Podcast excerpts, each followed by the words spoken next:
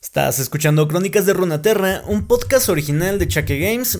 Y el día de hoy tenemos un episodio más sobre un personaje de la recién estrenada serie Arcane. Esta vez vamos con Jace, el defensor de la mañana.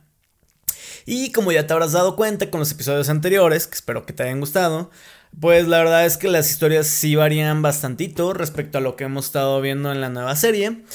Pero bueno, la verdad es que no sé cómo vayan a continuar esta serie de, eh, de historias. No sé si vayan a modificar la historia que está como el lore actual en el universo de League of Legends o si funciona como un universo separado. La verdad es que no, no tengo una idea clara de cómo es que lo vayan a terminar manejando.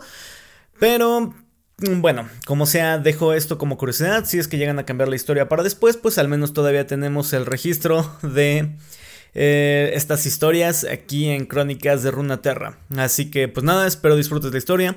Esta de Jace es un poquito larga, la verdad, yo siento que tiene como que detalles que a veces pueden ser un poquito innecesarios, pero le dan cuerpo a la historia. Así que, pues nada, te dejo con la historia. Espero que la disfrutes. Hasta luego. Jace, el defensor de la mañana. Jace es un brillante inventor que dedica su vida a defender Piltover y a su inalcanzable búsqueda del progreso. Con un martillo Hextex transformable, Jace usa su fuerza, valor y vasta inteligencia para proteger su ciudad natal.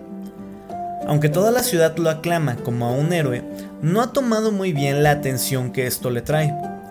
Aún así, el corazón de Jace está en el lugar correcto e incluso los que envidian sus talentos naturales están agradecidos de tener su protección en la ciudad del progreso. Jace, nativo de Piltover, creció con los principios que hacen grande a una ciudad. Innovación, descubrimiento, jamás irás aún si es posible. Jace, gracias a su talento natural con la maquinaria, se ganó el honor de ser el aprendiz más joven al que haya patrocinado el clan Giopara uno de los clanes gobernantes de Piltover más respetados. Para nada sorprendido con este suceso, Jace aceptó la oferta y pasó la mayoría de sus años construyendo dispositivos Hextech potenciales y diseñando los multiherramientas transformables para la clase trabajadora de Piltover. Una llave que se transforma en barra de trabajo, un pico que se transforma en pala y un martillo que se transforma en un rayo de demolición, si pudiera conseguir una batería con poder suficiente. Todo lo que Jace toca lo ponía un paso adelante de sus colegas. Todo era fácil para él, y nunca pudo comprender por qué era tan difícil para sus compañeros comprender lo que, para él, eran conceptos simples. Como resultado, todo aquel que trabajaba con Jace lo consideraba arrogante, despectivo e indispuesto a cooperar con sus colegas para que lo alcanzaran.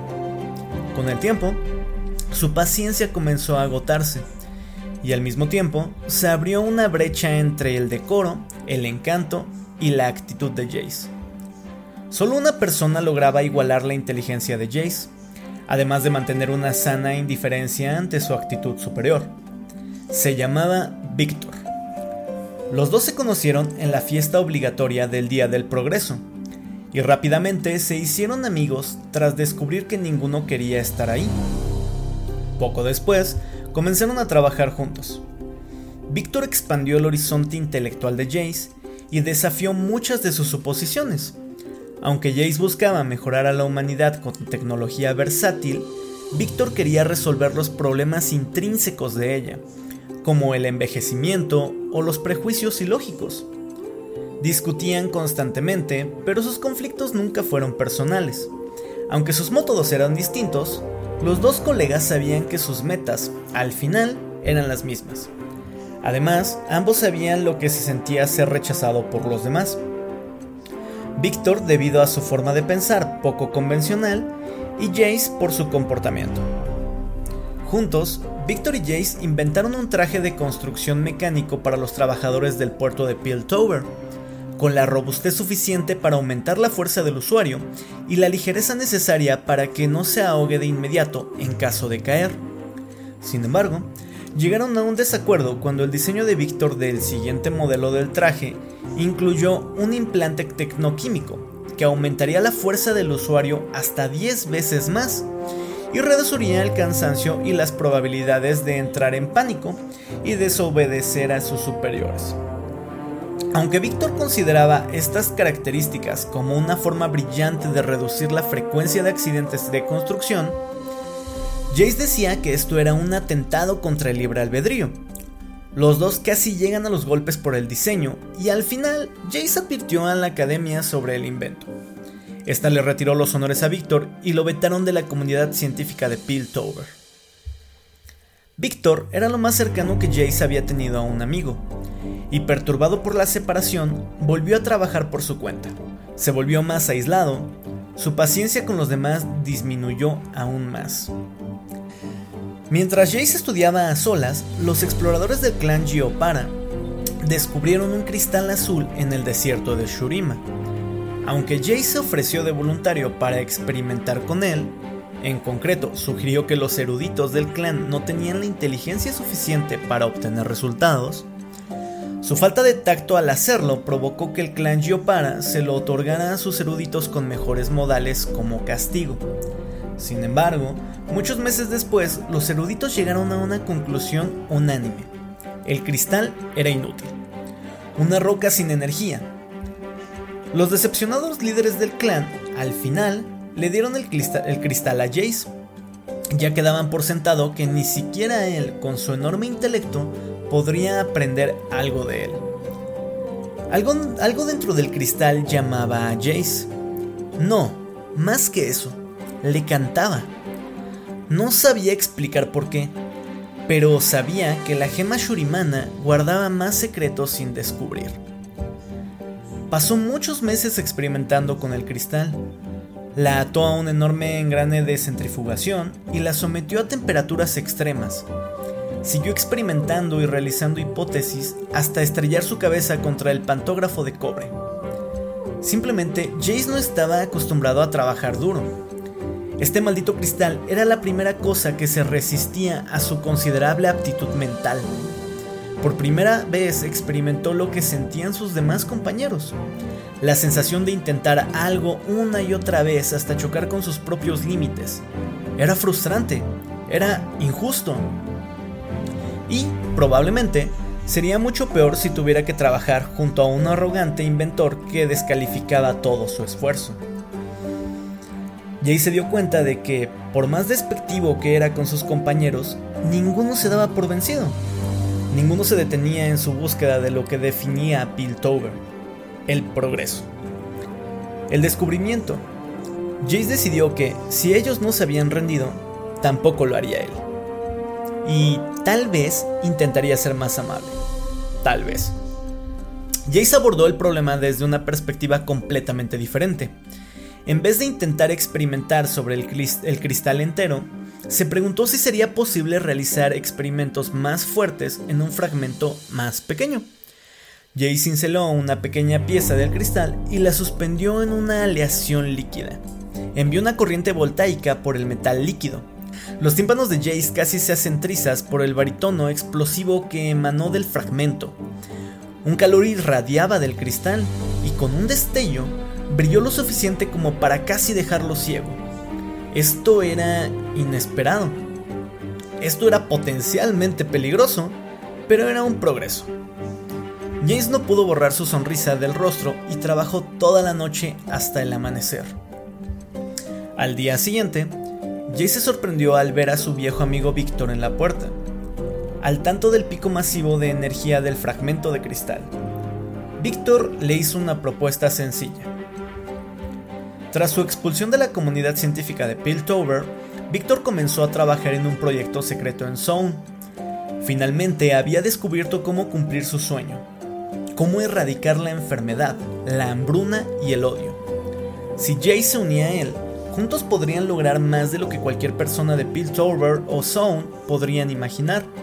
Salvarían a la humanidad de sí misma. Jace ya había escuchado a Víctor pronunciar un monólogo parecido. Nunca le había agradado a dónde conducían. Víctor le dijo a Jace que solo necesitaba una sola cosa para su magnífica evolución, una fuente de poder como el cristal de Jace. Jace no accedió a su propuesta y le dijo a Víctor que lo que en realidad necesitaba era revisar su moral. Víctor, cansado de la actitud de Jace, lo atacó y tomó el cristal y lo usó para dejar a Jace inconsciente. Cuando Jace despertó, horas después, vio que, aunque el cristal Shurimano ya no estaba, Víctor había ignorado por completo el fragmento más pequeño. Jay sabía que lo que fuera que Víctor tramara solo recurriría a medidas extremas si estaba cerca de lograrlo. Aunque no sabía en qué consistía el plan de la magnífica evolución de Víctor, de seguro no respetaría mucho la libertad de otros. Sin perder un segundo más, Jace recuperó el fragmento suspendido y lo instaló en un martillo gigante que se transformaba. Un invento para demoliciones que había abandonado hace muchos años, ya que no tenía la energía necesaria para usarlo. Aunque no tenía idea de a dónde podría haber llevado el cristal a Víctor, podía sentir la vibración del martillo Hextech. No lo llevaba hacia el norte, el sur, el este o el oeste, sino hacia abajo, hacia la ciudad subterránea de Zone. El fragmento, ansioso por reunirse con el cristal del que provenía, finalmente llevó a Jace a un almacén en las profundidades del sumidero. En la construcción cavernosa, Jace encontró algo terrible. Decenas de cadáveres, con los cráneos abiertos y vacíos. Sus cerebros habían sido trasplantados en un ejército de soldados de metal atados al cristal pulsante. Este era el primer paso de la magnífica evolución de Víctor. Las pisadas de Jace se volvieron menos firmes conforme se acercaba a Víctor. No siempre había concordado con Víctor, pero esto era algo completamente distinto. Por primera vez, Jace pensó que tal vez tendría que matar a su viejo amigo. Llamó a Víctor, pero se estremeció al ver que el ejército de robots se activaba. Jace le pidió que mirara a su alrededor, que viera lo que había creado. Lo que sea que fuera esto, esta evolución, no era el progreso que habían buscado cuando eran jóvenes. Incluso para sorpresa de Víctor, se disculpó por haber sido un patán. Víctor suspiró. Solo respondió una palabra. Mátelo. Los autómatas se liberaron de los cables que los conectaban al cristal y corrieron hacia Jace. Por primera vez en su vida, Jay sintió pánico. Tomó el martillo con firmeza y se dio cuenta de que nunca lo había utilizado. Cuando el primer golem se acercó, lo golpeó tan fuerte como pudo y sintió como la energía del cristal viajaba por sus músculos, lo que aceleró el movimiento del martillo a tal grado que Jay se preguntó si le arrancaría las manos. Toda la fuerza del martillo cayó sobre el autómata y provocó una explosión de metal, a pesar de que su compañero había sido aniquilado, las otras máquinas no se detuvieron en su carrera hacia Jace e intentaron aplastarlo hasta dejarlo inconsciente. Jace analizó la formación de la oleada mecánica que se dirigía hacia él e intentó analizar rápidamente cómo destruir a la mayoría con la menor cantidad de golpes de martillo. Fue en vano. Estuvieron sobre él antes de que pudiera siquiera atacar una vez cayó al piso bajo una lluvia de golpes de acero y Jace vio que Víctor lo observaba. No alegre por el triunfo, sino con tristeza. Había superado a Jace y asegurado el futuro de la humanidad, pero sabía que ese futuro tenía un precio. No podía dejar vivir a su viejo amigo. Jace se desvaneció bajo el mar de metal. Entonces, Jace, por primera vez en su vida, decidió dejar de analizar para recurrir a solo golpear cosas. Sin preocuparse por su propia seguridad, Jace usó lo último que le quedaba de fuerza para librarse de los autómatas de Víctor. Corrió hacia el cristal pulsante y lo golpeó con toda la fuerza de su martillo Hextech amplificado para romperlo. Víctor vio horrorizado cómo el cristal se hacía trizas. La onda de choque los hizo volar por los aires y derribó a los autómatas que cayeron al suelo inmóviles.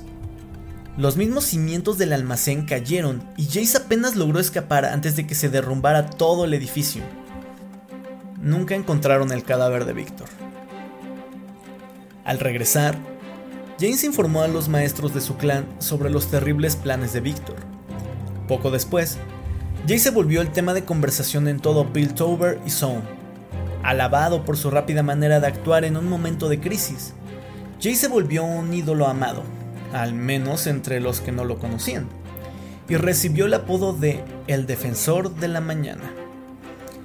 A Jace no le importaba mucho recibir la adoración de sus compatriotas piltovianos, pero aceptó con orgullo el apodo. Sabía que Víctor seguía ahí afuera, tramando su venganza. Un día, quizás no muy lejano, un gran problema recaería sobre Piltover, y Jace lo estaría esperando.